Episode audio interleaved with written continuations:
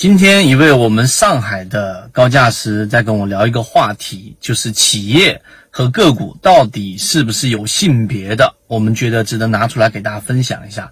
今天我们就用三分钟给大家去讲一讲这个话题，到底企业跟个股是不是有性别之分？首先，我们自己都知道，真正的价值的分析者。或者说有经验的价值分析系统里面，它往往是会把企业分为阳性和阴性的，或者是男性或者女性特质的。为什么这样说呢？首先我们要明白，任何一个标的，它其实是有它自己的股性的。上市公司、企业也好，它都是有自己的一个性别的。举个例子，例如说像是京东，京东是卖电器出身的，所以它有很明显的男性阳性特质。而我们说的淘宝，在产品属性上，它有更多的女性阴性特质，这是第一点。第二，我们先明确这个定义，就到底什么是阳性特质，什么是阴性特质呢？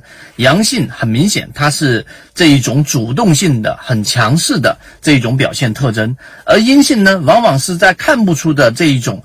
呃，弱势情况之下，表现出一种看不到的很明显的主动特性，这种就是我们所说的阴性特性。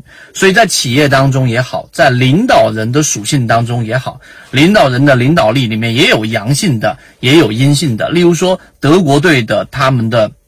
教练就经常是讲着讲着开会有一个习惯，讲着讲着就站起来了，讲着讲着站起来之后就站在椅子上了，甚至要站到台上。我们举这个例子呢，是告诉给大家，其实很多上市公司跟个股标的，它其实是有自己的性别的，有很明显的阳性跟阴性。所幸有些人就把它区分为我们说的这种岩石和水，对吧？我们说仁者乐山，智者乐水，其实也是这样的一个道理。好。回归到我们的交易，那个股标的当中是不是有性别属性呢？当然是有的。那就刚才我的这个定义当中，我们在圈子给他在呃沟通跟交流里面明白，那所谓的交易的这种个股的股性当中，阳性特征就是它经常会出现非常强势主动的这种特征，连续性的涨停板，然后快速的上涨。那么这种标的呢，它经常会出现上涨之后，持续性连续成为妖股的。是小概率，大部分就会马上进行快速的回落。这种参与者更多的是游资，所以阳性的这一种个股标的参与的往往是以短线为主。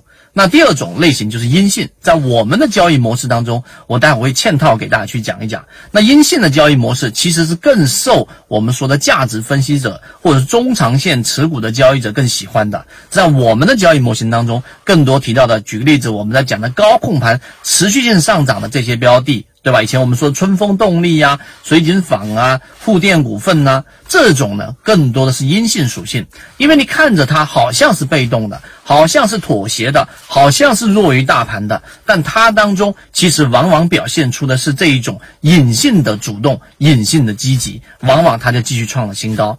这个就是我们所说的阴性的这种标的的一个特征。